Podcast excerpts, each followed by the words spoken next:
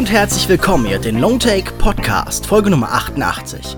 Mein Name ist Lukas Bawenschik und heute sprechen wir über den dramatischen und verlustreichen Rückzug der Briten aus Europa. Nein, es geht nicht um den Brexit, sondern um Christopher Nolans Kriegsdrama Dunkirk. Mein heutiger Gast war schon mehrfach in der Sendung. Im Vorfeld hofft er jedes Mal, ich würde auch ein einziges Mal guten Geschmack beweisen. Bislang habe ich ihn meistens enttäuscht. Auf pewpewpew.de schreibt er über Popkultur. Gemeinsam mit René Walter von Nerdcore produziert er außerdem den Serienpodcast Werewolves on Wheels, kurz Wowcast. Hallo Sascha, schön dich mal wieder in der Sendung zu haben. Ja, vielen Dank für die Einladung. Hallo Lukas, hallo liebe Zuhörer. Die 87 bisherigen Folgen findet ihr auf longtake.de oder soundcloud.com slash longtakepodcast. Ihr könnt uns auf Twitter unter longtake.de und auf facebook.de slash longtakepodcast erreichen. Wir freuen uns über iTunes-Rezensionen, die uns helfen, besser sichtbar zu werden. In dieser Woche haben wir leider auch keine wieder. Kommen wir also zu unserer Diskussion. Die Filme von Christopher Nolan sind seit jeher Maschinen. Viele von ihnen sind komplizierte Puzzle. Dunkirk hingegen ist eher ein mächtiger Immersions- und Überwältigungsapparat. Nolan selbst sprach von Virtual Reality ohne Brille. Erzählt wird der Rückzug von 400.000 britischen Soldaten aus der von den Nazis umstellten französischen Küstenstadt Dünkirchen. In der eindrucksvollen Einstiegssequenz pflückt ein junger Soldat ein Propagandaflugblatt aus der Luft und darauf steht dann You are surrounded und das stimmt. Dunkirk umzingelt den Zuschauer, dringt von allen Richtungen zugleich auf ihn ein. Der Krieg soll erfahrbar gemacht werden. Regisseur Samuel Fuller hat einmal gesagt, To make a real war movie would be to occasionally fire at the audience from behind the screen during battle scenes. Man kann Nolan sicherlich nicht vorwerfen, diesem Ideal nicht mit aller Kraft entgegenzustreben. Der Film behandelt seine Figuren und sein Publikum gleichermaßen wie Kombattanten. Alle auf der Leinwand sind einer Art Todeslotterie ausgeliefert. Zu sehen gibt es die Feinde eigentlich nicht, höchstens als winzige Flugzeugpünktchen am Himmel. Sie bleiben ein abstraktes Prinzip und bekommen nicht einmal einen Namen. Im anfangs eingeblendeten Text heißt es nur The Enemy. So wird der Krieg ein reiner, existenzieller Überlebenskampf und eine mythologische Schicksalsmacht. Das Maschinelle findet über einen typischen Nolanschen Erzählkniff in diese Welt zurück. Es gibt drei Handlungsebenen, die auch drei Zeitebenen darstellen. Wir verbringen eine Woche an der Hafenmole, einen Tag auf dem Ärmelkanal und eine Stunde in der Luft darüber. Diese drei Stränge funktionieren wie Zeiger einer großen Uhr, sie laufen unterschiedlich schnell aneinander vorbei und überschneiden sich auch immer wieder. Man hört diese Uhr auch auf Hans Zimmers Soundtrack. Ein unentwegtes Ticken vergegenwärtigt Zeitdruck und Anspannung, natürlich aber auch diese Erzählidee. Sascha, meine Frage an dich. Wir werden uns einig sein, dass Christopher Nolan als Regisseur in der heutigen Kinolandschaft einzigartig ist. Er schafft große, erfolgreiche Mainstream-Filme, die doch immer mehr wollen, als nur zu unterhalten. Natürlich muss Kunst keinem Zweck dienen, doch Nolan kämpft für eine bestimmte Vorstellung von Kino, er dringt mit aller Macht auf die große Leinwand und setzt sich für die Materialität des Films ein. Er scheint mir wie ein Mann mit einer Mission. Wozu dient also der Überwältigungsapparat Dunkirk? Welche Mission verfolgt Christopher Nolan in diesem Krieg und würdest du sagen, er ist erfolgreich? Ja, sehr aufgeladene Frage. Seine Figuren, seine Protagonisten haben ja auch immer eine Mission. Das spiegelt halt oft auch immer die Intention von ihm selbst bei dem Film halt. Also es spiegelt sich wieder. Ich finde, du beantwortest dir die Frage in gewisser Weise ja schon selbst, indem, äh, indem du ihn zitierst und sagst, er wollte eine Virtual Reality Experience ohne Brille haben. Ich finde es immer sehr schwierig, einen Film gerade auf IMAX, der mich tatsächlich so, zumindest mal auf einer visuellen, aber auch äh, ja hier audiovisuellen Ebene so überwältigt, schwer nach einem Mal so zu bewerten. Also ich habe schon mal Interstellar damals geschaut, auf IMAX, das war mein erster IMAX-Film und da fand ich den Film danach irgendwie, also schwer zu bewerten. Deshalb, ich hätte ihn gerne nochmal jetzt gesehen, um nochmal so alle Teile, die du angesprochen hast, bewerten zu können, ganz genau, um nochmal zu schauen, wie funktioniert jetzt tatsächlich diese Erzählebene, die, oder diese drei Erzählebenen, wie funktionieren die zusammen und so weiter. Also viel, viel vorausgesagt, um einfach zu sagen, ja, ich glaube, du beantwortest dir die Frage ja schon selbst. Diese Virtual Reality Experience bedeutet ja, dass man quasi den Figuren quasi eine Brille aufsetzt und dann folgt ihnen. Und das macht der Film ja auch. Und das limitiert halt sehr, sehr stark diese Schlacht auf drei Perspektiven. Und dieses Spiel mit den Perspektiven funktioniert halt in, in unterschiedlicher Art und Weise und hat äh, einen unterschiedlichen Zweck. Also einmal will es tatsächlich einen überwältigen, es möchte einem die Isolation, den Schrecken beibringen, aber auch dann noch vielleicht, wenn man sich jetzt Tom Hardys Figur anschaut, im Cockpit eher so diese Unübersichtlichkeit am Boden, was passiert da und so weiter, da ja auch diese drei äh, Handlungsstränge halt nicht immer parallel ablaufen zeitlich und es verwirrt und es ist ein Film, der tatsächlich mich an einen Albtraum erinnert und ähm, da halt auch diese Perspektive limitiert ist äh, und man nur von dem Feind spricht und man auch die Deutschen nicht sieht, das finde ich, also man sieht die, sieht die Luftwaffe einmal, aber ansonsten sieht man keine Panzer, man sieht keine Deutschen, man sieht halt nur die Zerstörung, die sie hinterlassen oder die, die Kugeln, die neben den Figuren einschlagen und so. Und dann entwickelt sich halt dieser Kriegsfilm oder dieser Film, der im Krieg stattfindet, eher zu einem ja, viele Leute haben es als Horrorfilm beschrieben. Ich weiß nicht, ob ich so weit gehen würde, aber zumindest ein Film, in dem es eher ums Überleben, geht, ums Überleben geht und es wird so ein Überlebensmarathon. Und das ist, glaube ich, den, der, der Zweck, den, den Nolan hier halt irgendwie so erreichen möchte. Eben nicht so einen typischen Kriegsfilm zu machen, wo Generäle über Karten irgendwie was entscheiden oder den, diesen, diesen Schrecken des Krieges in Form von Blut oder so auf, den, auf, der, auf die Leinwand zu zaubern, sondern es geht wie zum Beispiel das Spielberg gemacht hat in, in Saving Private Ryan, ne, am Anfang. Und ich weiß nicht, es ist, es ist ein sehr besonderer Film. Ich habe sehr, sehr viel noch drüber nachgedacht. Es ist ein Film, der mich tatsächlich überwältigt hat. Das hast du richtig beschrieben. Also, es geht jetzt nicht nur mir so, aber ich habe mich wirklich teilweise schon so dabei ja, erwischt, wie ich die, die, die Lehne des Sessels ein bisschen fester angegriffen habe oder mal so mir in den Nacken gegriffen habe und gedacht hat, pff, also der Film gibt wirklich Gas und es, es gibt sehr, sehr viele Teile und du beschreibst es als Maschine. Ich würde es eher so als, als, also ich finde, Nolan ist immer so ein Uhrenmacher, ne? So, er hat, er hat ganz, ganz viele Teile und es passt ja auch hier mit dem Ticken und so, also. Aber würdest du denn sagen, dass eine Uhr nicht auch irgendwo eine Maschine ist? ja, schon, ist ja schon klar. Nein, ähm, ich würde sofort dir zustimmen, dass das hier ein überwältigender Film ist. Ich bin nur bei diesem, bei dieser Idee von Überwältigung im Kino. Da frage ich mich immer, wozu wird denn hier jemand überwältigt? Also, welchem Zweck dient das? Ich glaube ja nicht, dass irgendein Regisseur sagen wollte, Überwältigung hat einen Sinn an sich, steht für sich allein und das reicht mir. Diese Idee der Virtual Reality Brille, die greift mir, glaube ich, zu kurz, die reine Immersion. Denn dieser Film ist natürlich, der soll mehr sein als eine Technik-Demo. Das ist ja nichts irgendwie was, wo du einen Stand aufbaust, dann zeigst du, guck mal hier, das kann irgendwie diese bestimmte Form des Mediums. Das ist natürlich, glaube ich, auch ein Teil davon. Also ich glaube, dass hier auch so eine gewisse Kraftmeierei einfach stattfindet. Also Nolan zeigt, was kann das Medium Kino heute noch.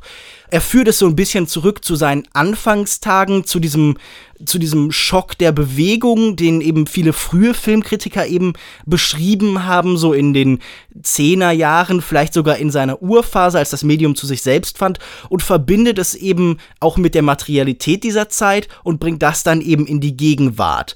Ich bin nur immer ein bisschen frustriert von diesem Überwältigungsgedanken und ich möchte deshalb mit dir über ein Thema sprechen, nämlich den Wert von Denken im Kino? Also inwieweit ist es sinnvoll und gut, wenn ein Film Nachdenken über sich selbst erlaubt, wenn der einem als Zuschauer erklärt, so, du solltest über das, was hier passiert, reflektieren. Denn ich bin eigentlich oft kritisch, wenn ich das Gefühl habe, ein Film will das Denken beenden. Richard Brody hat in seiner Kritik zu dem Film geschrieben, uh, it's an anti-intellectual barrage, also es ist ein Film gegen das Denken. Also würdest du dich dieser Idee so ein bisschen anschließen oder hältst du das für einen Anspruch an einen Film, den man gar nicht stellen sollte, dass er einen Raum für den Zuschauer lässt? Ich würde gar keine so pauschalen normativen Ansätze jetzt irgendwie wählen. Ich würde einfach schauen, was hat jemand gemacht und passt es und funktioniert es. Punkt. Ich komme gleich zurück äh, auf das, was du willst, aber ich würde mal den Gedanken dieser Spielererfahrung gern nochmal aufgreifen, weil ich das schon ganz interessant finde, wenn auch ein bisschen morbide vielleicht, aber es gibt ja schon solche Überlebensspiele, also bleibe so lange wie es geht am Überleben. Und in gewisser Weise, wenn man das ja hier mit dieser Brille jetzt quasi so weiter äh, denken würde, könnte man den Film ja so erkennen, ja, also Tommy ist am Anfang mit einer Gruppe unterwegs, wird dann getrennt, die restlichen Figuren sterben und dann heißt es quasi, ja gut, finde deinen Weg nach Hause und schaue, wie lange du am Leben bleibst. Und du triffst unterschiedlich andere, andere Mitspieler vielleicht. Und also ich könnte mir schon vorstellen, dass es wahrscheinlich unter massiver Kritik in 20 Jahren oder so ein Spiel geben könnte, das Dunkirk heißt und dann heißt es, findet zurück nach Hause. Ne? Also sowas könnte es geben. Ja, es gibt ja schon genug Kriegsspiele, die sehr ähnlich funktionieren. Also Ja. diese ganze Call of Duty-Reihe allein, die hat auch eine ähnliche Art von Spektakel und auch die arbeitet ja ganz bewusst mit dem Sterben deiner Figuren. Man denke an sowas wie Modern Warfare, diese Atombombenszene. Das hat sich ja bei Spielern, glaube ich, sehr stark eingebrannt. Ja, aber der Unterschied ist, und das ist auch äh, der Zweck, zu dem ich zurückkommen möchte, ist, dass du in Call of Duty halt unglaublich viel schießt und ähm, Menschen tötest. Und, und Tommy und seine anderen Figuren, aber insbesondere Tommy schießt ja bis auf am Anfang und seine Waffe hat ja sogar Ladehemmung. Ähm, Das kann er ganz kurz ausmerzen, schießt dann ein oder zweimal und lässt dann die Waffe hinter sich. Und äh, eine Hauptfigur im Krieg, die keinen einzelnen Schuss absetzt, die zumindest mal das, was wir sehen, gut, wir sehen nur den Mittelteil des Krieges insgesamt, wir sehen auch nur den Mittelteil dieser Geschichte der Leute und so weiter, die keinen einzigen Schuss abfeuert, das finde ich schon ziemlich bemerkenswert. Und viele Kriegsfilme, vor allem halt, die sich jetzt mit dem Zweiten Weltkrieg beschäftigen, mit Nazis, die fragen halt immer, ja gut, wie viel der Menschlichkeit geht verloren im Kampf gegen den Gegner und wie sehr grenzt man sich von ihm ab und wie viel geht von der eigenen Menschlichkeit verloren. Und Dunkirk ist halt in dieser Erfahrung, die der Film anbietet, äh, so überwältigend insofern, dass er zeigt eben, dass ähm, diese Verzweiflung, die die Menschen in diesem und, und diese Panik, diese Iso Isolation, die die Menschen halt in dieser, dieser Situation verspüren, ähm, das führt dazu, dass der Film die Figuren an keinem Punkt für ihre Taten irgendwie ähm, verurteilt. Und ähm, wir haben Szenen, wo Leute tatsächlich halt so im Krieg miteinander wortlos über, übereinkommen. Dann gibt's äh, Konfrontationen und, und keine der Situationen wird tatsächlich irgendwie moralisch ähm, bewertet. Also das kann man natürlich selber dann in der Situation so sehen. Also da wird man zum Beispiel zum Denken angeregt, aber auch, dass der Film das eben halt nicht tut, dass der Film selbst nicht sagt, ja gut, diese eine Figur jetzt hier hat äh, offensichtlich böse gehandelt und deshalb stirbt sie jetzt später. Also es gibt keine Moral und es, es gibt auch keine Fairness und all das zeigt der Film, dass im Krieg eben ähm, keine Ordnung herrscht, sondern es ist random Chaos. Ne? Also äh, das, das finde ich halt wirklich beeindruckend und deshalb soll der Film auch überwältigen. Ich möchte überwältigt werden von diesem Gefühl. Äh, äh, ich sage nicht, dass der Film es erreicht, tatsächlich zu zeigen, wie der Krieg sich anfühlt und ich möchte auch selbst hoffentlich nie selbst herausfinden, wie das ist, ob der Film es jetzt erreicht hat oder nicht, indem ich halt eben selbst am Ende als Soldat irgendwo rumsitze. Aber der Film ist unglaublich vergebend, den Figuren und auch sonst so. Und das hat halt sehr, sehr viel mit der britischen Identität zu tun, ne? Mit Definitiv. dieser Demütigung, die man halt dort erfahren hat und die halt auch schon stattgefunden hat, dass man halt eben, das, der erste Gedanke, äh, den äh, Alex hat, also Harry Styles Figur, wenn er nach Hause kommt, ist, wie werden wir wahrgenommen, ja? Dass der Film das halt zwar zulässt, dass die Figuren das fragen, aber ich finde, der Film selbst hat da, fällt da gar kein Urteil. Und gerade ein Film, der sich mit, mit Nazis beschäftigt, der aber nie quasi so direkt irgendjemanden verurteilt. Also klar, die Nazis, aber äh, die Nazis werden nicht mal erwähnt, ne? Also. Ne, die Nazis werden nicht verurteilt, die kommen nicht vor. Ich finde, das ist aber auch ein bisschen Problem für diesen Film. Also, ich bin absolut bei dir, wenn du sagst, dieser Film erzählt von Krieg als einem kollektiven Prozess, als etwas, das ganz viele einzelne Menschen zusammen machen. Da könnte man vielleicht auch wieder zu so einem Bild von Zahnrad greifen. Der Krieg vielleicht als gewaltige Maschine, in dem jeder seine Rolle zu spielen hat. Ich finde, er hat doch immer wieder so moralische Emphasen, denn immer wieder, wenn jemand etwas Richtiges tut oder sich für andere einsetzt oder so, dann wird das ja in irgendeiner Form belohnt. Also hier ist, das sind ja durchaus Momente des Heldenmuts in diesem Film. Wir sehen gerade in diesen Figuren, die dann äh, aus diesem bisschen gleichförmigen der jungen Männer herausstechen, also diese Generäle gespielt zum Beispiel von Kenneth Branagh oder von äh, Mark Rylance oder eben auch die Soldaten gespielt von Cillian Murphy und äh, Tom Hardy. Das sind ja die, die am deutlichsten hervorstechen. Das sind dann doch wieder Figuren, die betonen, dass eben Krieg nicht nur ein Prozess von Einzelfiguren ist, sondern nicht nur dadurch, dass sie Star sind, äh, Stars sind, sondern auch dadurch, dass sie halt ein bisschen anders in diesem Film eben dann dargestellt und geschildert werden, bekommen sie so eine gewisse Sonderstellung. Und was du beschreibst, ist dieser Film als was sehr Vergebendes.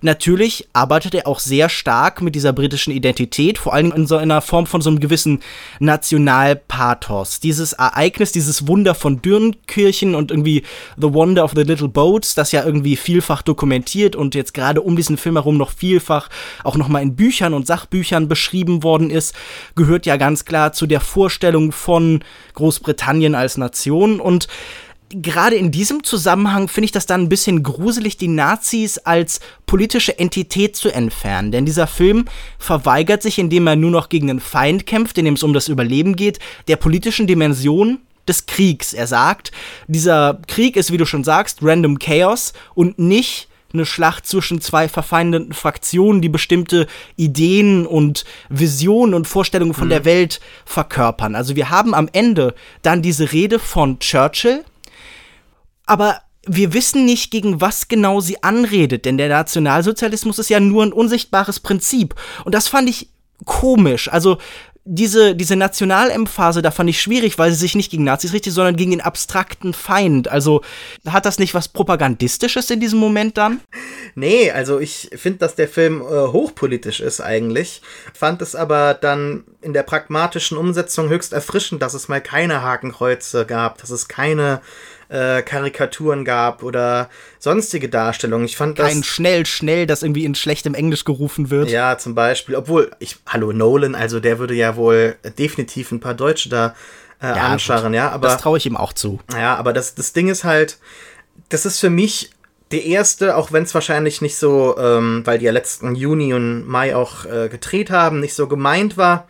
Es ist so der erste Brexit-Film. Also der Film feiert die, die heroische britische Vergangenheit, kritisiert aber auch gleichzeitig die Gegenwart, ja. Also der Film will sagen, Isolation ist keine Lösung, ja, wie die Geschichte quasi beweisen wird. Wir brauchen nicht diese Informationen.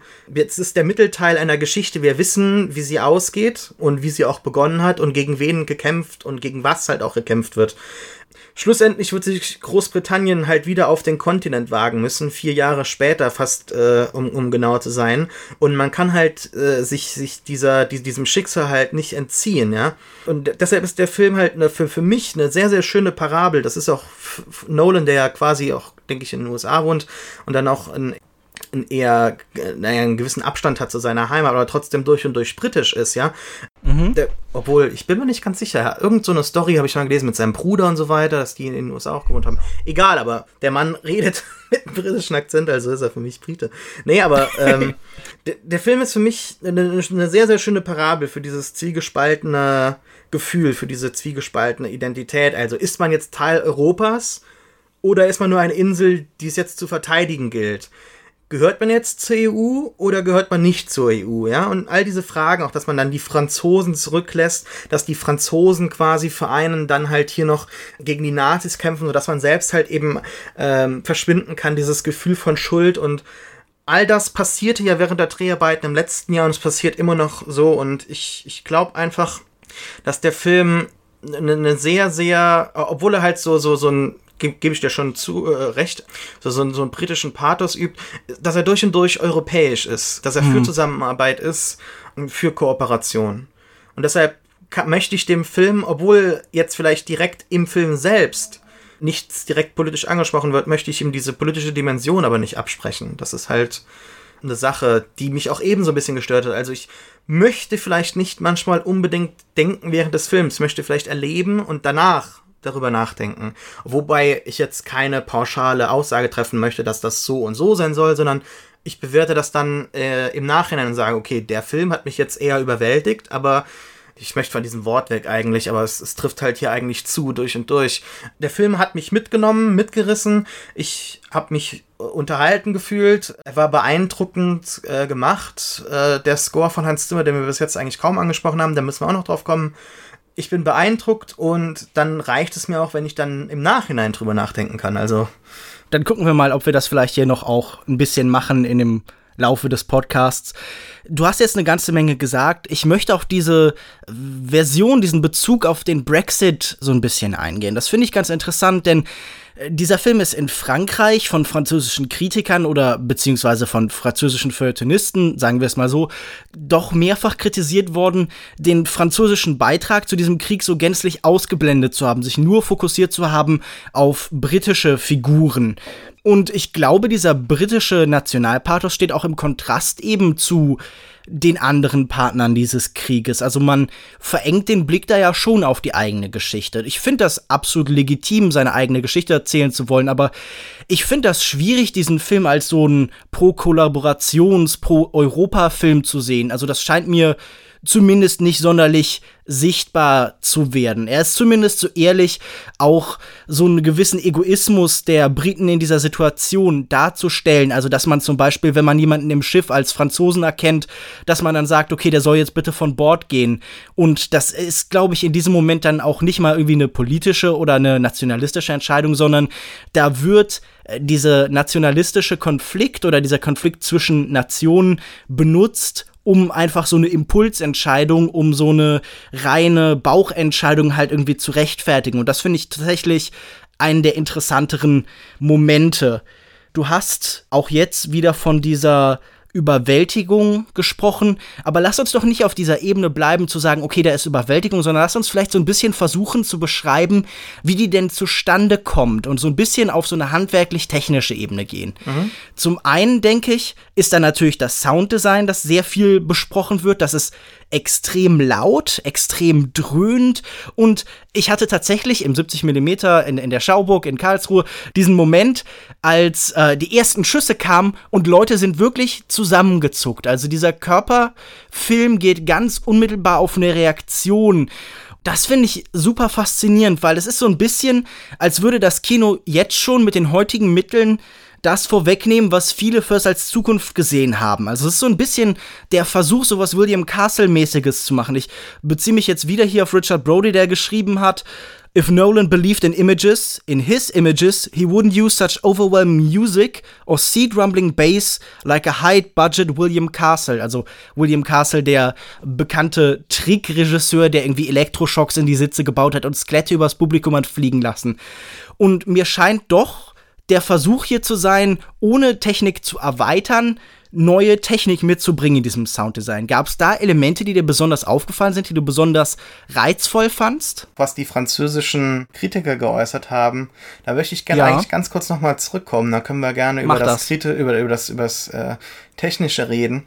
Das finde ich sehr bezeichnend, weil der Film, glaube ich, teilweise von den Leuten falsch verstanden wird. Oder man, es, es zeigt, wie einzigartig Christopher Nolan dann den Film doch gestaltet hat. Weil, wenn man halt so einen Film zunächst einmal sieht mit Erwartungen, dann könnte man denken, oh, es ist ein Film über die Schlacht oder über die Verteidigung von Dunkirk. Und dann müssen natürlich auch dann die französischen Verteidigungskämpfe dann gezeigt werden. Eben nicht, ja. Also Christopher Nolan möchte halt eben eher diese Begrenzung, diese Limitierung und die macht den Film, finde ich, besser, äh, als wenn man da jetzt zeigt, okay, was war jetzt alles passiert, was dann eher wieder so ein bildungswissenschaftlichen oder, oder so, so einen Bildungsansatz hätte, ne? So ein Geschichtsbuch verfilmt. Ja, so, ein, so einen dokumentarischen Ansatz, den hat er ja drin äh, durch seine Kamera und durch seine Regie, aber ja, das hätte ich sehr, sehr langweilig gefunden, weil das kenne ich, das weiß ich und da,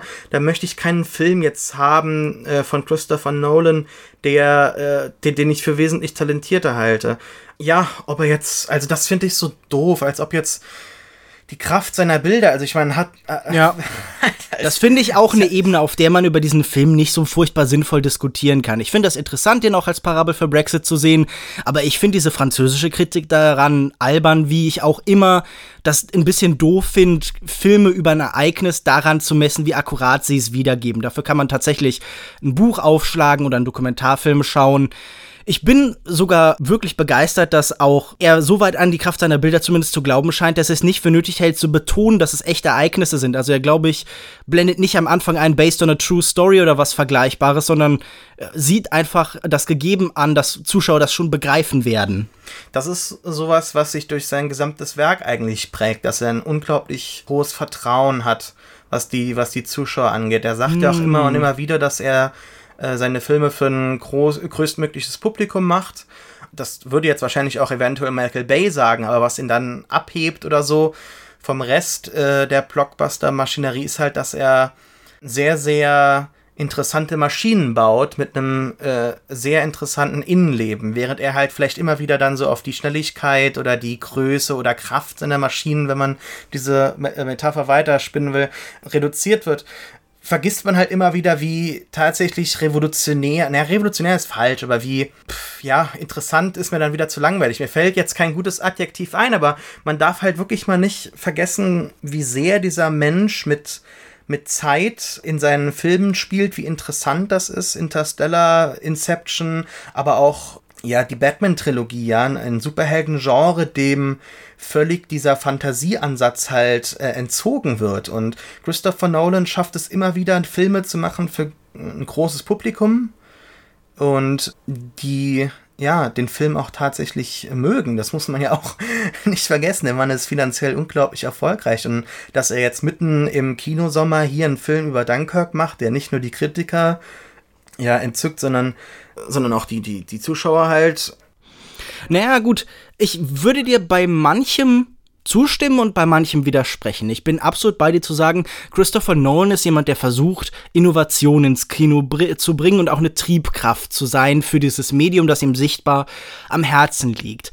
Ich weiß nicht, ob er jemand ist, der seinem Publikum übermäßig etwas zutraut oder in es vertraut. Denn das sind ja auch Filme oder sagen wir wieder Maschinen, die immer so eine Gebrauchsanweisung dabei haben. Immer wieder gibt es diese typischen Nolan-Figuren, die Prozesse erklären, die Regeln erklären. Und diese Sachen werden eben nicht wirklich einfach nur gegeben, sondern es ist immer das große Bedürfnis da, das verständlich zu machen.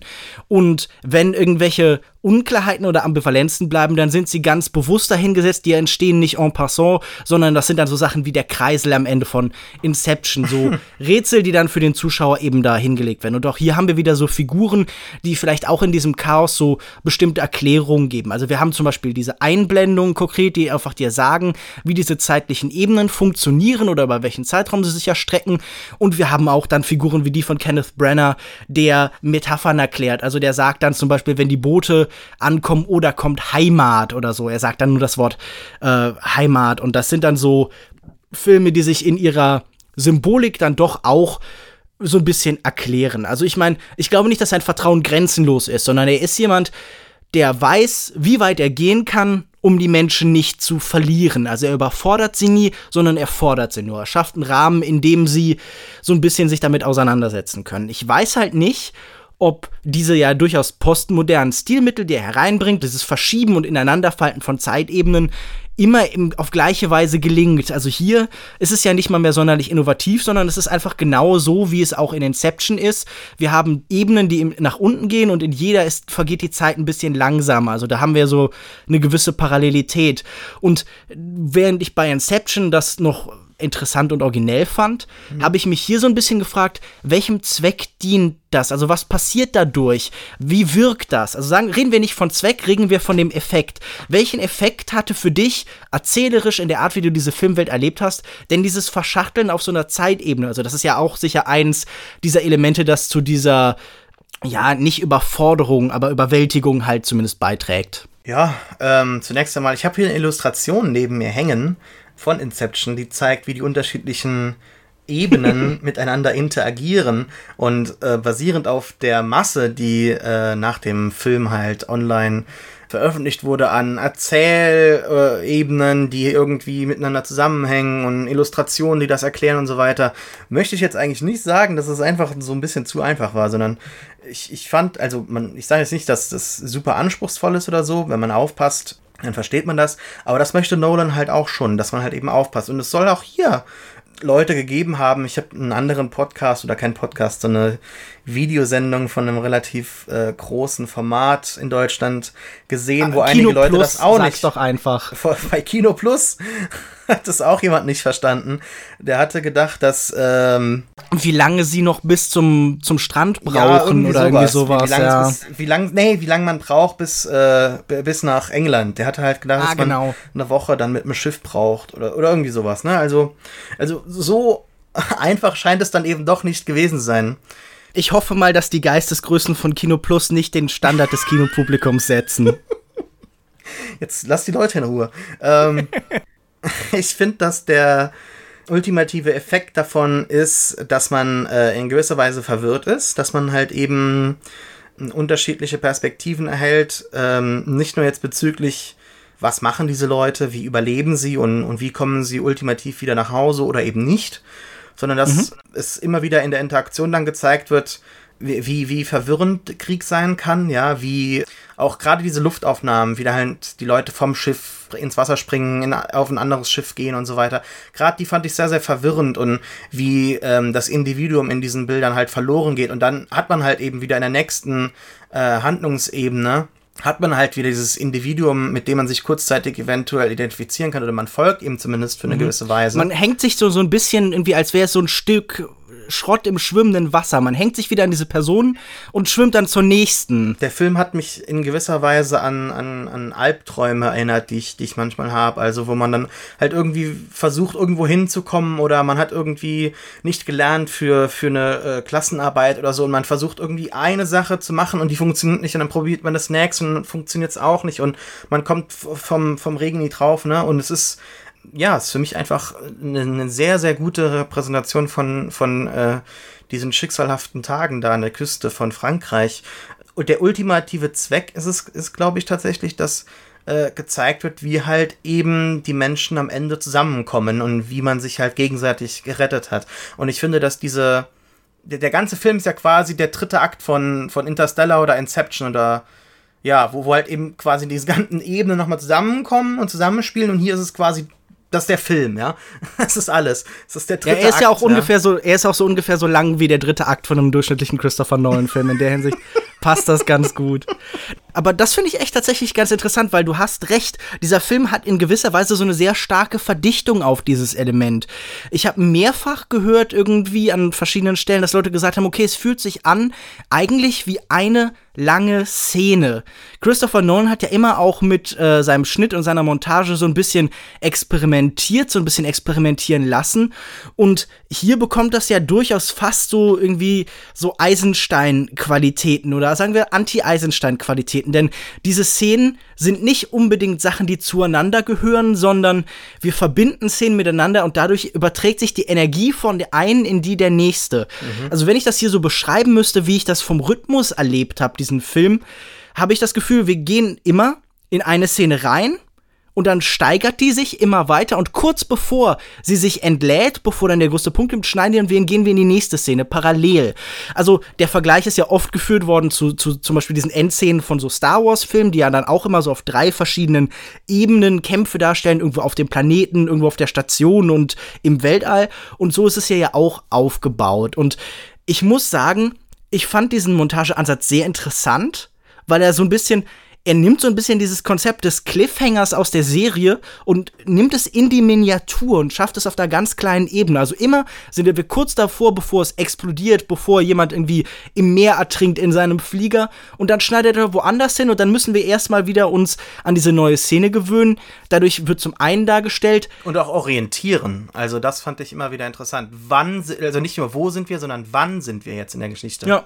Und dass wir dann auch teilweise auf Figuren treffen, die wir gerade bereits kennengelernt haben, vielleicht in einem anderen Zustand, zum Beispiel äh, Killian Murphys Figur, kriegen wir dann halt später, nachdem wir halt bereits wissen, wo es äh, hinausläuft wo, oder wo drauf, dann kriegen wir quasi am Ende noch, äh, nicht am Ende, dann im Anschluss dann halt äh, ein kleines, ja, eine kleine Vignette so, oh, da war er und da sehen wir noch Leute und da kann man sich halt so, da fängt halt das Kopfkino an. Wir werden es nie erfahren, aber wir können mhm. uns quasi selbst ausmalen, was passiert ist. Und das ist eigentlich noch schlimmer als das, was er zeigen könnte. Es ist halt so eine ganz starke Fragmentierung von Zeit und Raum und es ist wirklich so ein Mosaikfilm. Dieses Vignetten, äh, dieser Vignettenbegriff, den du gerade angeführt hast, ist, glaube ich, sehr passend, weil Krieg ist hier wirklich so eine Anordnung von winzigen Momenten und eben halt nicht das Gesamtbild. Das bekommen wir nicht zu sehen. Ich muss halt sagen, diesen Ansatz, Szenen immer bis kurz vor ihren logischen Endpunkt zu führen und dann weiterzuschneiden, ist halt ein Muster, das für mich dann doch relativ schnell erkennbar war und das ist vielleicht immer das Problem mit den Filmen, wenn sie so eine Mechanik haben und die auch offen kommunizieren. Ich glaube, gut daran ist, dass Christopher Nolan so eine Schule des Sehens so ein bisschen in seinem Film schafft. Er versucht, seinem Publikum zu erklären, hey, Filme sind Konstrukte, Filme sind etwas, das jemand auf ganz bewusste Art und Weise anordnet und strukturiert und so müsst ihr ihm auch begegnen. Also ihr müsst euch das so ein bisschen angucken, wie etwas, das man auf in, in Einzelelementen begreifen kann. Das halte ich für interessant. Aber ich glaube, er immunisiert mhm. auch so ein bisschen sein Publikum damit an manchen Stellen. Also diese Überwältigung, von der wir immer gesprochen haben, hat mich irgendwann verlassen. Ich war am Anfang sehr beeindruckt und gerade so im Mittelteil, bevor dann dieser letzte Umbruch kommt, bevor wir halt auch alle Sachen zu so einem Ende führen und bevor dann ganz oft der Soundtrack so anschwillt und uns halt auch die Emotionen des Ganzen tatsächlich so ein bisschen begreifbar machen willst, gab es so eine lange Phase, wo Szene an Szene an Szene Chaos und Unordnung war, wo ich aber das Gefühl hatte, ich habe die Struktur um das Chaos herum erkannt und konnte die, fand sie deshalb ein bisschen berechenbar. Hast du das gar nicht erlebt, dass du irgendwann angefangen hast, das so ein bisschen zu strukturieren und einzuordnen für dich? Was, was du vielleicht damit meinst, ist vielleicht äh, seine sonstige oder in seinen sonstigen Filmen halt äh, sehr, sehr starke Fokussierung auf Exposition durch Dialoge, um halt eben dann halt später visuelles Spektakel auf die Leinwand zaubern zu können, ohne halt dann auch was zu erklären oder so, sondern halt einfach dann Sachen zeigen zu können. Und das ist ja hier gar nicht so. Also du hast die Mechanik erkannt ohne dass er dir halt irgendwie was erzählen musste. Ich meine, die ganzen Dialoge passen ja vielleicht auf fünf Seiten oder so. Ich würde wirklich gerne mal das Drehbuch äh, ja, ich auch. dran lesen. Was war das nächste? Ah, so, das mit den Momenten. Genau das mit den Momenten fand ich halt wirklich so schön. Ähm, also, das, das hat für mich keinen Faktor von etwas, das entzaubert, sondern einfach nur etwas, das darstellt und das meinem Gefühl nach sehr akkurat darstellt, wie es sich tatsächlich so als Soldat dann halt überlebt im Krieg.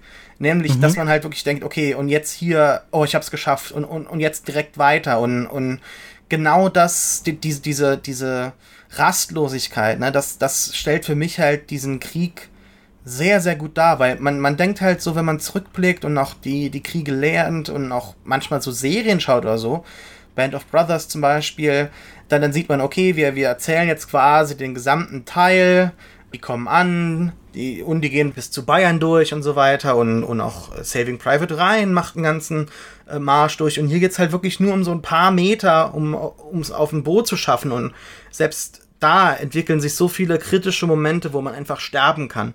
Äh, ganz leicht. Und wir sehen ja etliche tausende Figuren im Film, die, die sterben. Wir sehen nie Blut, aber wir sehen, wie Leute zusammenfallen, einfach aufhören, äh, nochmal aufzutauchen, wenn sie äh, im Wasser waren. Oder, oder wie die Leichen einfach äh, angespült kommen. Oder auch Menschen ge gehen sich ganz bewusst umbringen, weil sie halt eben komplett dieses, die, die, dieses Staccato an Momenten nicht mehr aushalten, wo man, oder auch diese Verzweiflung nicht mehr aushalten, um zu wissen, okay, äh, du sagst, du kannst den nächsten Moment antizipieren oder weißt, wie es dann äh, ist, aber das können die Soldaten ja auch. Die wissen ja auch, okay, wir müssen jetzt von A nach B und das ist aber keine gerade Strecke, sondern es ist eine Aneinanderreihung von Momenten und da gibt es halt keine Rast und was das mit der Psyche mit einem machen muss, ja, also dass der Film das auch nur in, in, in gewisser Weise vielleicht nicht erlebbar macht, aber zumindest mal darstellt oder an, anreißt überhaupt erstmal, das, das finde ich, das stellt ihn schon für mich, also ich habe viele Kriegsfilme gesehen und, und das stellt ihn schon für mich irgendwo doch schon auf, auf so ein Podest, wo ich sage, ja, also es ist jetzt nicht so ein Antikriegsfilm mit einer krassen, ähm, Botschaft, wo am Ende noch irgendwie ein Politiker was sagt oder so, obwohl wir halt diese Rede hören, aber wir, wir hören ja eher, wie sie, oder wir sehen eher, wie sie quasi die, die Menschen beeinflusst, die Rede.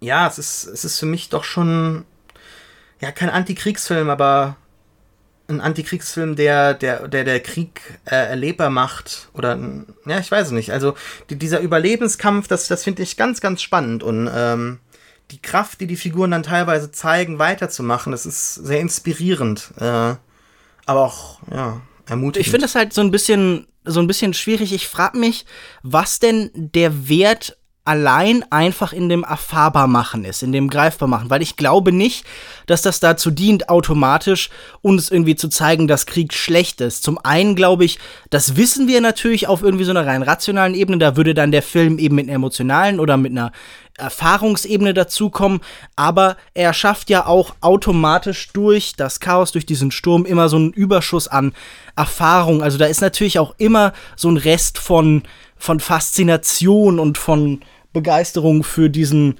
großen Schauplatz der, der, der Action und des Erlebens. Und auch wenn diese Menschen jetzt keine Helden sind, die mit Medaillen wiederkommen, also das ist jetzt hier nicht so ein Ernst-Jünger-Szenario, ist da immer so ein Rückstand von, es ist ein großes Abenteuer. Das ist ja, was François Truffaut gesagt hat. Er hat ja gemeint, okay, eigentlich ist jeder Antikriegsfilm auch immer mit ein Kriegsfilm. Und dieser hier ist das, glaube ich, im besonderen Maße, weil er ja auch, auch noch mal am Ende dann hervorhebt, wie wichtig dieser Kampf ist und der diese ganzen einzelnen Opfer und dieses Chaos so ein bisschen erklärt und rechtfertigt und sagt, ja, das ist natürlich auch irgendwo was Sinnvolles, das schützt die Nation, unsere Insel.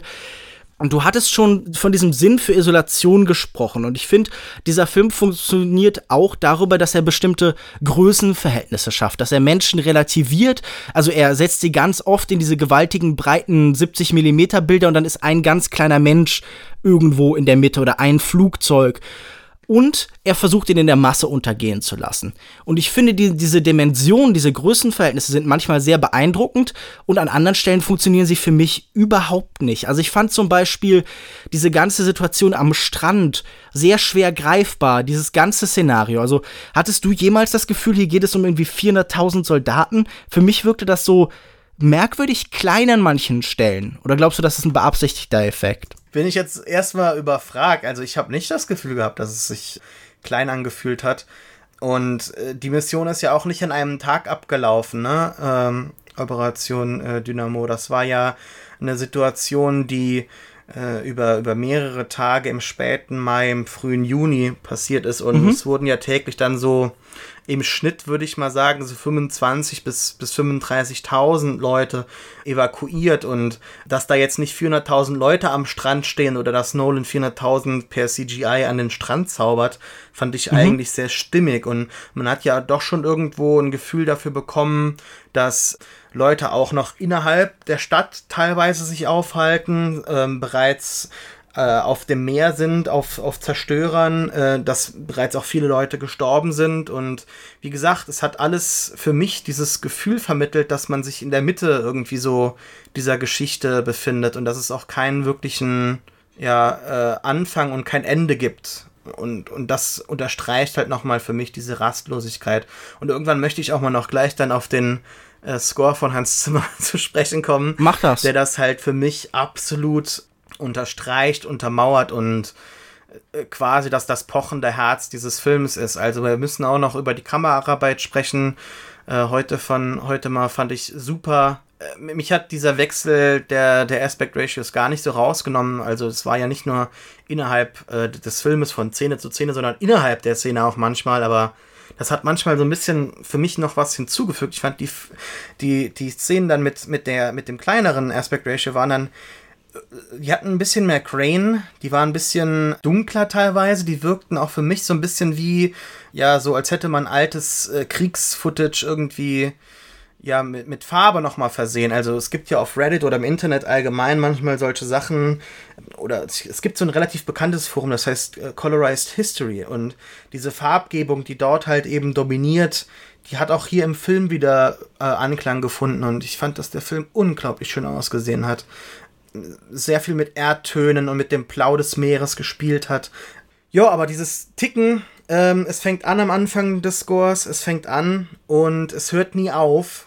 Genau, mhm. es, es hört eigentlich erst dann auf, sehr demonstrativ, als äh, Tommy und so weiter angekommen sind und dann quasi eigentlich direkt in den Schlaf fallen, äh, weil, weil sie nicht mehr können.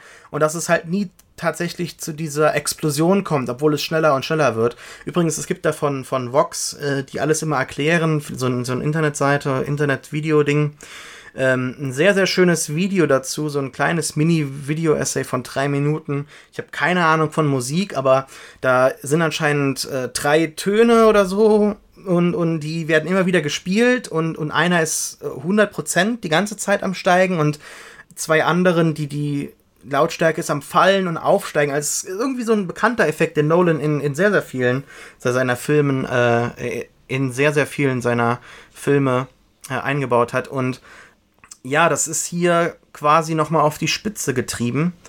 Ja. Ich habe mir den, den, den, den Soundtrack auch angehört, als ich heimgekommen bin. Und ich muss ganz ehrlich sagen, dass er mir da nicht so gefallen hat. Ganz im, im Gegensatz zum Beispiel zu, zu Batman oder Inception. Ich meine, dieses Inception Time, ne, das, das wird ja bei RTL, also nicht, dass ich es gucke oder so, ja, aber das wird ja, wenn ich es mal gucke, Superstar oder so weiter, nebenher da, da, da wird das ja immer wieder verwendet, ja. Und ich glaube halt nicht, dass, dass dieser Soundtrack irgendwie außerhalb des Films funktioniert. Der ist wirklich genau dafür konzeptioniert worden und es funktioniert fantastisch. Aber ich möchte mir jetzt nicht irgendwie dieses tickende Leitmotiv außerhalb anschauen. Also ich habe es mir tatsächlich zu einem Videospiel angehört und dann funktioniert es wieder fantastisch, äh, weil es dann tatsächlich so dieses treibende äh, Element ist, dass das irgendwie hinzugefügt wird. Aber ob es alleine funktioniert, weiß ich nicht.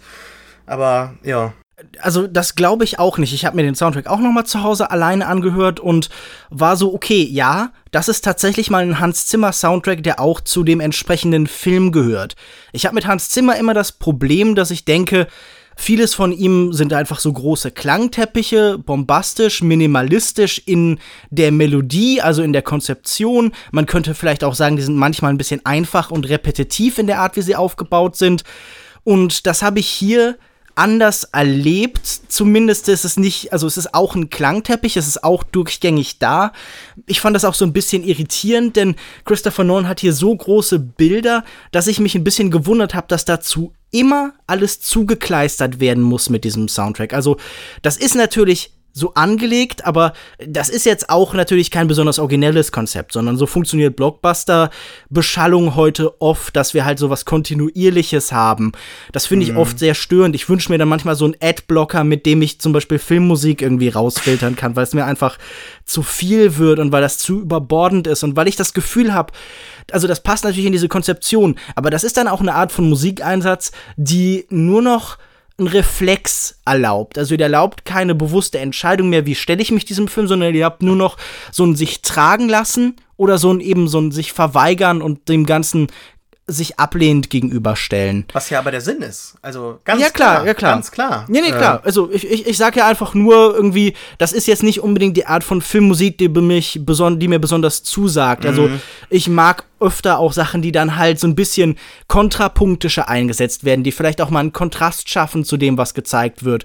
Ja. Und hier ist das einfach noch eine, ist das in der Regel musikalisch eine Doppelung. Das ist nicht automatisch schlecht, das kann auch irgendwie sehr eindrucksvoll sein. Mich hat es hier jetzt an manchen Stellen einfach nicht so sehr überzeugt. Ja. Und es ist halt auch Teil ganz bewusst davon, diese Musik durchlaufen zu lassen. Und zwar wirklich nicht nur auf den Schnitt angeordnet, sondern man hat manchmal das Gefühl, die Musik war vorher da und dann hat man darüber so ein bisschen ja. noch äh, Teile des Films gelegt. Ja.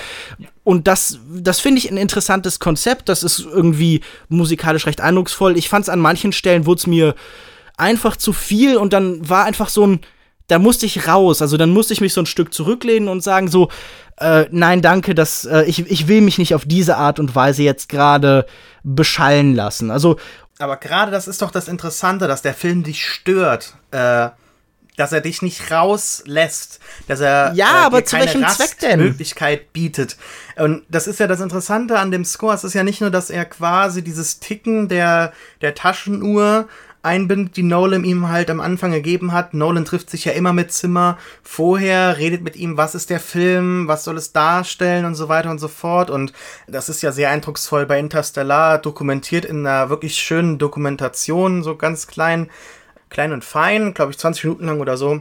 Aber hier ist es ja auch wieder sehr interessant, dass er äh, mit, den, mit den Elementen des Filmes arbeitet, also mit, mit visuellen Elementen von einem Rotorengeräusch, ja, sodass quasi selbst wenn du weißt, du hast eben von einer Doppelung gesprochen, manchmal gibt es eine Doppelung, okay, ich würde eher sagen, die ist sehr selten. Denn wenn es diese großartigen Szenen gibt, als die äh, als die Luftwaffe runterkommt und, und wir dieses fantastische Sounddesign hören, also die Maschinen, die zu Dämonen werden, ja, wie, wie, wie, wie böse Dämonen, die vom Himmel hinabfallen und, und, und, und, und morden, ja. Also es hat was ganz Primitives, so dieses Kreischen der Maschinen. Also das, da ist der Oscar eigentlich jetzt schon sicher.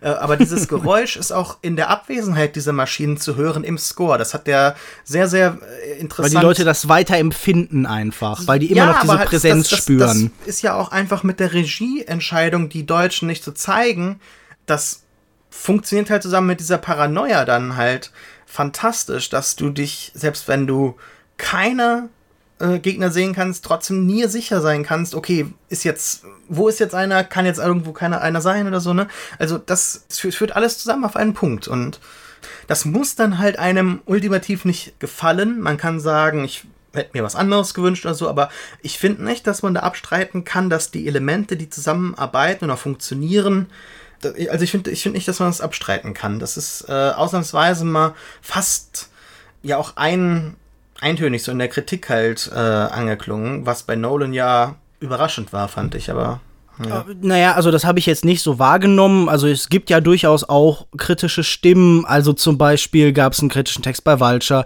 Bei Kinozeit hat Patrick Holzapfel einen recht negativen Text geschrieben. Bei Critic.de. Es gab einen bei Perlentaucher, den ich recht überzeugend fand, von Lukas Förster, glaube ich. Also es gibt ja durchaus auch die Kritiker an dem Film und ich glaube ja, er ist eindrucksvoll in dem, was er handwerklich da tut. Ich glaube nicht, dass es dann automatisch irgendwie eine große Kunst ergibt, sondern es ist halt eine sehr überdeterminierte Erfahrung, die einen eben genau eine Form von Reaktion erlaubt und die halt eben dieses Facettenreiche, das Filme oft evozieren, also halt so eine Möglichkeit, sich mit ihnen auszutauschen und zu nutzen und dann mit diesem, also mit einem Kunstwerk einfach in Austausch zu treten. Ich glaube, das erlaubt er nur in sehr eingeschränktem Maße. Also er ist, sagen wir es mal so, er ist mehr eine Achterbahn, als dass er der ganze Freizeitpark mit seinen vielen verschiedenen Optionen ist. Und ich muss einfach sagen, ich neige jetzt in der Art von Filmen dann doch oft eher zu den offener angelegten Konzepten.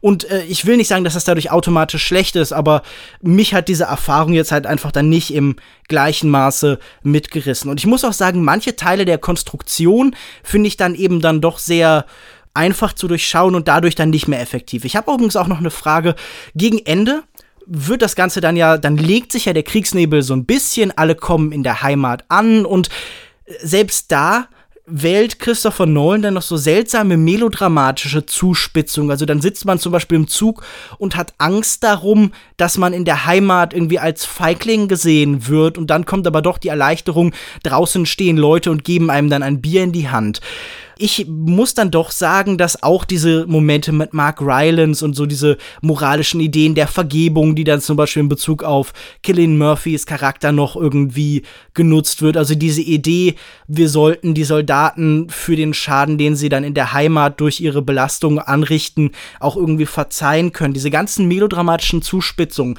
haben denn die für dich funktioniert und haben vielleicht auch so diese, diese letzten Momente, wenn dann von diesen sicherlich sehr eindrucksvollen Bildern mit Tom Hardy nochmal zurückgeschnitten wird auf, ähm, ich, ich glaube, das Gesicht von Fionn White. War das für dich alles befriedigend? Mhm. Also findest du auch, der Film kommt zu einem guten Ende? Und was hat dieses Ende für dich denn ausgesagt? Also diese Churchill-Rede, diese Rückkehr in die Heimat. Was, was hast du da empfunden? Äh, ja, ich wurde fast zum Briten, ne? Also in gewisser Weise. du hast God Save the Queen gesungen, bist aufgesprungen im Kino. Sieg im, im Rückzug quasi, ja. Äh, das ist es ja. Sieg in der, in der Niederlage. Man wird äh, Großbritannien verteidigen, man wird auch zurückkehren und äh, das Wissen, was du ja eben gesagt hast, dass, dass dir fehlt in gewisser Weise im Film, also dass es zumindest erwähnt wird, ja gut, vier Jahre später war D-Day. Dieses Wissen macht für mich dann den Moment sehr, sehr sehr, sehr groß, weil ich, weil ich halt weiß, ähm, selbst wenn jetzt die Figuren sich niedergeschlagen fühlen oder selbst wenn ja, Churchill diese Rede halten muss, die ja äh, nochmal wirklich dann das Land zusammenhalten soll und, und die Leute ja zu, zum Mut zwingen muss quasi. Es drückt alles für mich ein unglaublich großes Gefühl von Hoffnung aus. Also auch, dass, dass Farrier dann am Ende sich nochmal, obwohl er keinen Sprit mehr hat, umdreht quasi mit seinem Flugzeug und dann nochmal die letzten Leute am Strand rettet.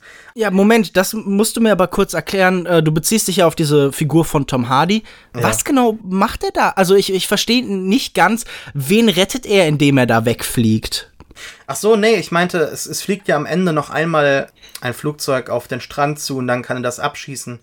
Ja, mhm. das fand ich auch ein bisschen schwierig. Also ich denke mal einfach, dass er äh, dann einen längeren Sinkflug braucht. Okay. Ja, sicher zu landen. Ansonsten kann man es halt irgendwie so als, als Bane-Prequel sehen, ne? The Fire Rises am Ende. Aber. Na gut. Nee, aber Die Maske hat, hat er ja auch schon im Film. Ja, das, da müssen wir auch noch drüber reden. Ne? Also das fand ich wirklich wieder absolut fantastisch von Tom Hardy. Der Mann wird viel gelobt, völlig zu Recht, was er mit äh, gewissen Grunzgeräuschen in Tabu, also in dieser BBC-Serie erreicht, was er mit, mit Bane schon gemacht hat, mit einfach dieser Statur und auch hier einfach mit, mit den Augen, ja. Er hat ja sonst nichts, mit dem er schauspielern kann. Also ich habe ihn in der deutschen Synchro, die ich gesehen habe, eigentlich gut verstanden. Ich habe gehört, dass ja, er in der, im Englischen war es sehr schwer. In der englischen, also, ja, ist es sehr schwierig, was ich auch völlig in Ordnung finde. Nee, klar, ich äh, finde ja gut, dass Christopher Nolan im Endeffekt sagt, diese Dialogebene wird sogar ganz bewusst nicht perfekt abgemischt, weil sie nicht so relevant ist. Genau. Um nochmal drauf zurückzukommen, für mich hat das sehr, sehr viel Hoffnung ausgedrückt einfach auch, auch diese, dieses britische Selbstverständnis, dass man halt einfach, ja, ähm, wie heißt, wie heißt dieses, dieses Poster da nochmal, was dann auch immer rumgehängt wurde? Uh, keep calm and carry on. Genau, Dankeschön. Das, das drückt halt für mich halt doch schon diesen, gerade im Zweiten Weltkrieg, äh, zur Schau gestellten äh, britischen Optimismus aus. Auch von, von der Queen, die war ja auch Teil äh, nicht damals die Queen, aber als Prinzessin dann noch, ne? Als äh, Automechanikerin im Einsatz und so weiter. Also das quasi ja, die Menschen nicht aufgeben dürfen, zusammenarbeiten müssen. Und das, äh, wenn man nochmal zurückgeht zur Brexit-Thematik, dann drückt das für mich halt doch schon einen hoffnungsvollen Zukunftsausblick des Filmes aus, weil selbst wenn, wenn Großbritannien sich halt jetzt zurückzieht aus der EU, muss das nicht notwendigerweise heißen, dass man nicht zurückkehren kann. Nicht notwendigerweise dann als Retter, aber zumindest mal wieder zurück zur Kooperation, ne?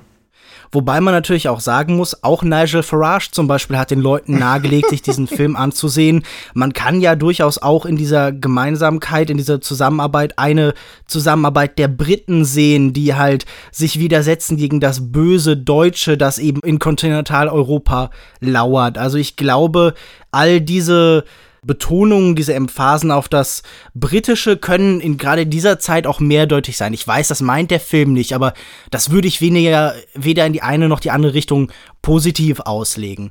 Wo ich aber sofort bei ja. dir bin, wäre halt dein Lob für Tom Hardy, der scheinbar wirklich so eine Art Wettbewerb mit sich selbst zu haben scheint. Was kann ich noch tun, um noch mehr Probleme beim Schauspiel zu haben? Also, ich kann meinen Körper nicht bewegen in Lock. Ich setze mir Masken auf, noch und nöcher. Ich lasse mich irgendwo hinschnallen. Also, was, was soll denn noch kommen? Also, irgendwie einfach Tom Hardy ist nicht im Film, aber liefert trotzdem eine eindrucksvolle Performance. Ich bin auch wieder begeistert gewesen, wie viel der hier tatsächlich dann doch mal mit den Augen schafft. Also der ist wirklich, ja, ja. ich finde das faszinierend, wie der in jedem Film, also man, das fängt ja schon an, wenn man zurückgeht zu sowas wie Bronson oder so, wo er nur in einem Raum ist und es wird kontinuierlich absurder. Also ich bin mal gespannt, in welche Richtung das noch gehen soll. Wir sehen irgendwie nur seinen kleinen Finger über eine Stunde oder so und es funktioniert trotzdem. Ja, Universal rebootet ja das Monsterverse, also die brauchen vielleicht auch noch. Einen unsichtbaren, aber, aber ich dachte, da wäre schon festgelegt, oder? Hatte das nicht irgendwie Javier Bardem oder so? Da war viel festgelegt, bevor die Mumie dann halt sehr gebombt ist. Ich möchte ganz kurz auf diesen Nigel Farage zurückkommen. Der Film sieht Dunkirk ja aus einer sehr hoffnungsvollen Perspektive. Ich glaube, da können wir uns einig sein. Der Film verschweigt nicht diese Demütigung, er klettet sie aber, indem halt am Ende die Figuren ja nochmal glücklich empfangen werden. Ich glaube, perfekt steht da für Mark Rylance, der halt viel väterlich und freundlich blickt, genau wie ja, Kenneth ja, Brenner, der so optimistische Wörter und Sätze dann halt nochmal bringen kann man, und man so. Man darf aber trotzdem eben nicht vergessen, dass das halt doch schon als äh, große Erniedrigung empfunden wurde. Mhm. Und gerade, dass halt auch dieser Schritt jetzt zum Brexit als äh, großer Triumph gefeiert wurde von diesen Menschen, eben von UKIP, von, von Farage und so weiter und halt allgemein Leute, die dafür gestimmt haben, eben sich dieses, dieses Wehren, äh, dass man sich halt eben gedemütigt sieht von Deutschland oder von der angeblichen em, em, empfundenen Vormachtstellung von Deutschland in der EU. Das hängt schon viel miteinander zusammen. Ich glaube aber, dass Farage und so weiter äh, nur das darin sehen, was sie sehen wollen, aber nicht tatsächlich die, die wahre Aussage von Nolan da halt erkennen. Das ist natürlich dann ironisch und bezeichnend. Also damit, dass Nigel Farage immer falsch liegt, da bin ich sofort bei dir. Also ich habe irgendwie das Gefühl, wir haben noch nicht so über diese wirklich krassen, tollen Totalen gesprochen, die der Film immer wieder zeigt, mit denen er fast ausschließlich arbeitet, wenn es halt nicht um ja, Nahaufnahmen geht, um Close-ups und so weiter von Figuren, von Gesichtern von Figuren hauptsächlich. Und, und wie es halt tatsächlich zustande gekommen ist, ne? dass er halt diese IMAX-Kameras auf, auf Flugzeuge gebaut hat, ja, dass, das, dass die Schauspieler tatsächlich in den Maschinen gesessen haben, ja, dass wenn dann halt diese Totalen gezeigt werden, dass dann tatsächlich dort Flugzeuge fliegen. Also all das hat natürlich schon sowas, also fast schon ein Fetisch von, von, von Nolan, ja, ist klar, aber wer macht's denn sonst noch? Und es ist ja beeindruckend und ich möchte das nicht immer so klein geredet bekommen, ja, also wenn man das halt irgendwie so, ja, ihm jetzt als, als gutes Merkmal irgendwie dann am Ende attestiert. Das finde ich immer sehr, sehr schade, dass Nolan auf zweierlei Hinsicht kritisiert wird. So einmal von, von, von diesem ganz krassen Fandom, die, die hier The Dark Knight bei IMDb auf Platz 1 oder so heben, ja, die gar keine Kritik an ihn ranlassen und dann, dass er tatsächlich manchmal nicht so, also ich weiß nicht, nicht für ernst genommen wird, aber dann doch irgendwie schon so ein bisschen so als, ja, bierernster Typ dargestellt wird, der versucht irgendwie so alten Regisseuren, hauptsächlich Kubrick oder so, nachzurennen aber sie nie so erreichen kann aus Sicht vieler Kritiker. Das finde ich immer sehr, sehr schade, dass man halt immer. Ich finde den Kubrick-Vergleich ja eigentlich nicht falsch, sondern ich glaube, sie haben ja eine Herangehensweise ans Kino, die ähnlich ist. Die Bewertung ist natürlich eine andere, weil zu Kubrick schon der Abstand ist. Man, man hat ihn ein bisschen weiter hinten, der ist nicht mhm. gerade jetzt präsent, also kann man ihn sehr viel einfacher kanonisieren. Ja. Und ich glaube, das ist halt, was ihm da negativ höchstens angerechnet wird, einfach, dass er im Jetzt noch ist und dass da nicht der Abstand ist. Nein, ich finde sowohl überschüssige und so diese Fanboy-Begeisterung als auch so ein komisches Runterreden der Leistung von Christopher Nolan natürlich albern. Ich finde, dieser Film hier ist letztendlich nicht so übermäßig erfolgreich für mich. Ich habe vieles an ihm auszusetzen aber ich halte trotzdem Christopher Nolan für jemanden, der wichtige Dinge tut und irgendwie so, wenn man es mit Werner Herzog sagen will, a warrior for cinema. ja, das, das stimmt wahrscheinlich, ja. Ob es halt genau das Kino ist, das ich dann immer schätze, das ist dann halt eine andere Frage. Ganz genau. Du wolltest gerade, glaube ich, noch über Totalen und Bilder sprechen einfach. Einfach vielleicht noch mal, wir können ja noch mal durchgehen und so einzelne Einstellungen, die uns besonders im Kopf geblieben sind vielleicht hervorbringen. Mhm. Eine Einstellung, die mir im Kopf geblieben ist, war tatsächlich diese Begegnung von zwei äh, schwimmenden Objekten, nämlich das abgestürzte Schiff von Killian Murphy und andererseits eben das Boot von Mark Rylance Charakter. Und die werden aus der Entfernung gezeigt, so nebeneinander, so ein bisschen im Gegenlicht. Und du hast so so eine Begegnung, so ein Moment wirklich des Zusammenfindens von Retter und Gerettetem, aber von Menschen, die dann doch zusammengehören und die sich auch zueinander hingezogen fühlen. Also vielleicht jetzt in dieser Ebene des, man ist verbündet, aber sicher auch, hey, man ist einfach Menschen. Und das fand ich ein Bild von großer Kraft, das mir im Kopf geblieben ist. Mhm. Dazu passend halt auch die Momentaufnahme, als das Boot von Mark Rylances Figur an diesen Zerstörer vorbeifährt. Also der Zerstörer mhm. fährt zurück nach England oder, oder ist da vor Ort, ich weiß nicht, aber wie demonstrativ halt eben dieses kleine Boot dran vorbeifährt. Es war eine der längeren Aufnahmen. Ich hätte mir allgemein gewünscht, dass die Aufnahmen alle länger wären. Ich mhm. weiß nicht, ob es daran liegt, dass es ihm das Pacing dann halt eben, ja, nicht so ganz äh, gefallen hätte, dass es halt nicht schnell genug gewesen wäre, ob die Musik dann halt eben dazu nicht so gepasst hätte. Ich weiß nicht, woran es liegt. Ich habe ganz oft so gedacht, ja, nee, Moment, länger, stopp, nee, zurück. Mir ist so eine Momentaufnahme im Gedächtnis geblieben, als man von, vom Boot aus sieht, wie Farriers Flugzeug nochmal so einen Bogen macht und man den Kopf so ähm, unfokussiert noch in der linken Hälfte hat und das Flugzeug ganz rechts irgendwo so ganz klein entfernt, was halt auch wieder so diese Größenverhältnisse äh, darstellt, so und die unterschiedlichen Perspektiven und dann sieht man halt von oben wieder das kleine Boot, ja, wo die kleinen Pünktchen ins Wasser hop hopfen, ja, und ähm, man verfolgt das Flugzeug dann auf seinem Flug. Das Wasser von oben fand ich auch sehr, sehr beeindruckend. Ich fand, dass das Wasser auf mich wie so ein auch, auch durch die Sonneneinstrahlung und, und das, durch die Reflexion wie so ein wie so eine große Barriere gewirkt hat. Also ich habe da gar keinen Wellengang gebraucht, der irgendwie dann die, die Boote großartig hindert oder so, sondern einfach diese ganz großen Totalen, wo man am Horizont nichts erkennen kann. Ja, ja, da erkennt man ganz, ganz viel an Fläche, die halt überquert werden muss, um in die Heimat zu kommen. Und wenn dann die Heimat zu einem selbst kommt, finde ich das, du hast eben gesagt, es ist eine Metapher oder Symbolik. Ich weiß gar nicht, ja, natürlich, klar, aber dann wiederum, es ist für mich so, ein, so eine echte menschliche Reaktion, dass ich halt immer es schwierig finde, das irgendwie zynisch zu betrachten, weil ich glaube schon, dass es sich damals tatsächlich so angefühlt hat und dass Nolan da relativ wenig selbst so reinbaut oder künstlich jetzt gestalten muss. Ich glaube, dass es einfach ein sehr, sehr authentischer Moment war und deshalb finde ich das jetzt auch nicht irgendwie pathetisch oder so. Ein Bild, das mir noch in Erinnerung geblieben ist, und danach würde ich sagen, kommen wir auch mal langsam zum Ende dieser Diskussion, es gibt diesen Abstieg von Tom Hardys Figur gegen Ende des Films. Und äh, wir sehen dann irgendwie ganz oft so Einstellungen von England als Ganzes. Das hat was alles sehr Erhabenes.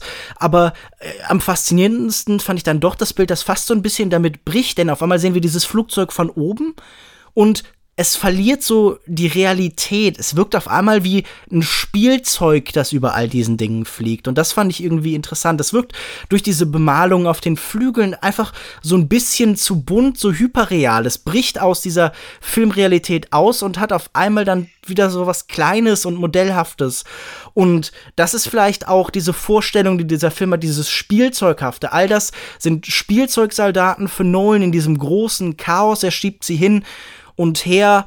Das fand ich zumindest irgendwie eindrucksvoll. Es gab ja auch einige Kritik, zumindest habe ich die in einem Tweet gelesen, der relativ viel äh, Zuspruch fand, dass man im Hintergrund gegen Ende, als er entlang der Küste fliegt, moderne Häuser sehen kann. Das würde ja dann die Immersion brechen. Ja, gut. Es, also, also ein sehr kontroverses Ende anscheinend. Es wäre natürlich irgendwie cool, wenn da tatsächlich dann einfach, ich habe das jetzt nicht mehr im Kopf, einfach Häuser von heute stehen und dann äh, Christopher Nolan im Endeffekt erzählt, okay, und genau diese Ideen und diese Moralvorstellungen, die ich habe, die sind auch noch heute präsent. Also es, wär, ja, also es ja. wäre natürlich cool, so einen Bruch mit der Filmwelt zu haben Absolut. und einfach das auf einmal ins Jetzt zu setzen. Ich habe das nämlich auch erkannt und das war genau mein Gedanke. Das wäre natürlich faszinierend, aber also du meinst, am Ende bricht diese Immersion auf. Also nee. in dem Moment, in dem wir auch alles verstehen, endet diese Immersion dann nicht und bewusst. wir sind auf einmal im Jetzt. Nicht bewusst, nicht bewusst. Ich okay. glaube einfach, ich habe das auch direkt erkannt. Äh, es war so ein Haus, das relativ markant äh, heraussticht. Das ist anscheinend, ich schätze mal, ein, ein Hotel mhm. mit, mit relativ modern, mit einer modernen Front. Da, ähm, und für mich hatte das auch direkt so einen Effekt von, äh, oh, das hat er einfach nicht äh, geändert, weil das wird dann wahrscheinlich noch eher ins Auge fallen, wenn man das per CGI ändern würde oder da dann Bilder sucht und dann versucht, was zu rekreieren oder so. Ne? Das hätte man nicht machen müssen. Und für mich hat es dann auch, ich suche in solchen Momenten dann, wenn mir sowas auffällt, nicht dann den Ärger über den Fehler, sondern ich versuche nee, äh, so, so mir das irgendwie, ja, so ich versuche es so zu interpretieren, dass es mir halt Spaß macht oder dass es halt äh, de was dem Film hinzufügt und das hast du gerade wunderschön beschrieben. Ne? Also ja, die Suche nach Filmfehlern ist ja wirklich die Pest. Also ich meine, schlimm, ja. Ich, ich, ich werde nie darüber hinwegkommen, dass Leute ernsthaft hingehen und dann Filme angucken und dann sagen, ja, der war schlecht, weil da an der einen Stelle hängt irgendwo im Hintergrund ist die Spiegelung von einem Boom-Mic oder sowas. Also wer so ans Kino rangeht, der, keine Ahnung, der ja, soll es einfach gleich lassen. With Dunkirk, ne? Also. Es wird kommen und wir werden es hassen. Gut, äh, ich würde sagen, dann kommen wir zum Fazit und dann werde ich jetzt erstmal meine kritischere, vielleicht ein bisschen pessimistischere Perspektive auf den Film geben und dann können wir bei Saschas Enthusiasmus enden, denn ich glaube, dass äh, man, man sollte Leute eher auf einer positiven Note herauslassen. Ich äh, fand Dunkirk tatsächlich auch einen handwerklich sehr kompetenten und beeindruckenden Film. Ich bin aber immer noch nicht davon überzeugt, dass diese Überwältigungsstrategie irgendeinen bestimmten Nutzen hat. Ich glaube, an manchen Filmen steht dieser Film sich selbst We am Weg. Und er bemüht auch für mich so einen recht unangenehmen Nationalpathos, den ich nicht ganz zustimmen kann und der für mich gerade dadurch, dass wir hier Krieg nur als abstraktes Prinzip begreifen, auch keinen logischen Gegenpol bekommen. Also diese Entpolitisierung des Krieges ähm, nehme ich ihm nicht unbedingt übel, aber sie irritiert mich und sie lässt immer so ein kleines Zweifeln im Hintergrund. Für mich war das ein beeindruckendes Erlebnis, das ich nicht missen möchte, aber keine große Filmkunst, sondern halt eben eher so eine Technikdemo dafür, dass Christopher Nolan zeigt, was das Kino von heute kann. Das ist ein Wert an sich, aber das reicht mir vielleicht an manchen Stellen nicht. Dunkirk ist ganz große Filmkunst. Äh, Christopher Nolan nutzt die technischen Möglichkeiten heutzutage, um das erlebbar zu machen, was bisher nicht erlebbar war. Er versucht das festzuhalten, was in der Geschichte passiert ist, um nachhaltig auch zukünftigen Generationen äh, zumindest ein Spektrum in der Charakterzeichnung zu geben äh, bezüglich Unruhe, Terror, Mut in Momenten, wie es sie gegeben hat. Ich denke mal, dass er nicht alles eins zu eins jetzt abgetastet hat. Gab es das, macht das Sinn oder so weiter, sondern ähm, er versucht in diesem Chaos für ihn äh, schlüssige Momente zu finden, die zeigen, die, die, die pu pure Isolation von Angst zeigen, die zeigen, dass Leute manchmal einfach das machen, was sie machen müssen, um zu überleben und das gar nicht mal irgendwie negativ betrachtet werden muss. Ich finde, dass der Film sehr, sehr humanistisch ist durch und durch. Ich finde ihn gar nicht entpolitisiert. Ich finde ihn hochpolitisch, ähm, auch hinsichtlich seines Veröffentlichungsdatums. Ne? Also jetzt ein Jahr nach Brexit. Es, es sagt sehr, sehr viel über die britische Zukunft und die Vergangenheit aus und auch insbesondere über die Gegenwart. Wie sieht man sich momentan? Der Film möchte sagen, Isolation ist keine Lösung, vielleicht kurzzeitig, um, um Luft äh, oder um, um zu atmen, um auf sich selbst halt nochmal sich ja zu, zu, zu besinnen oder einfach mal in sich zu kehren, um, um herauszufinden, was will man, wie ist man und so weiter und so fort. Ich habe viel, viel gesagt. Ich möchte jetzt eigentlich nur noch äh, sagen, ist genug. Mir hat der Film sehr, sehr gut gefallen. Man sollte ihn tatsächlich dann auf der größtmöglichen Leinwand sehen. Ich halte den Film für ein absolutes Erlebnis. Ähm, diese Überwältigungsstrategie hat bei mir völlig funktioniert. Christopher Nolan hat gesagt, er ist zu Warner Brothers gegangen und wollte einen VR-Film machen ohne Brille. Das ist ihm gelungen. Ob man dann am Ende schlussendlich alle Teile dieses, äh, dieser Erfahrung ähm, ja, äh, wertschätzt oder als, als großartig bewertet oder so. Das bleibt dann dem Einzelnen überlassen, aber ich glaube nicht, dass man dem Film abstreiten kann, dass ihm äh, zumindest dieser Ansatz gelungen ist. Was er dann ultimativ für einen aussagt, was man dann ultimativ aus diesem Chaos dann herauszieht für sich selbst, das bleibt dann den Leuten überlassen. Und wenn ihr das genauso seht wie wir oder wie einer von uns oder ganz anders, dann könnt ihr uns das gerne auf den anfangs schon durchgegebenen Kanälen wissen lassen. Wir freuen uns immer über Feedback und wir freuen uns immer darüber, wenn diese Diskussion nicht mit diesem Podcast endet, sondern wenn dieser Podcast nur der Anfang einer umfangreicheren Diskussion ist, denn über Kino sprechen macht immer Spaß und damit kommen wir zum Ende unseres Podcasts tatsächlich auch. Nochmal vielen Dank, Sascha. Ich habe das Gefühl, das war jetzt gar nicht so ein erhitztes Gespräch, wie wir ursprünglich gedacht haben, sondern wir haben uns eigentlich doch irgendwie ganz gut ergänzt und ich kann auch vieles von dem, was du sagst, irgendwie konnte ich sehr gut nachvollziehen. Und vielen Dank, dass du dir Zeit genommen hast. Wo findet man dich denn im Internet? Das ist wie beim Boxen, Lukas. Äh, Erstmal ein bisschen Trash-Talken und dann gucken und am Ende äh, ist dann hm. wieder alles gut. Aber normalerweise gewinnt jemand beim Boxen. Ja, ich also ich weiß, ich habe dich hallo. jetzt ja ausgenockt, aber also.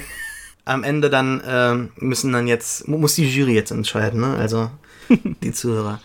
Äh, Im Internet, ja, pewpew.de und äh, auf Twitter at Reeft, R-E-E-F-T. Genau, und mich findet ihr auf Twitter unter @kinomensch, auf kinomensch.wordpress.com, regelmäßig bei kino-zeit.de und beim Filmdienst bei Kino-Zeit äh, sollte jetzt gerade ein Text über den Wert des Vorfilms erschienen sein. Das ist ein aussterbendes oder manchmal wiederkehrendes Medium, das mir eigentlich immer großen Spaß macht. Und im Filmdienst, jetzt in der aktuellen und äh, bald erscheinenden Ausgabe, gibt es einen umfangreichen Text von mir zu der Planet der Affen-Reihe. Ich habe mir alle Teile angeschaut und spreche vor allen Dingen in, über den großen Pessimismus dieser Reihe. Und bis dahin bleibt mir nur noch zu sagen Tschüss und bis zum nächsten Mal. Du sagst auch noch Tschüss. Tschüss.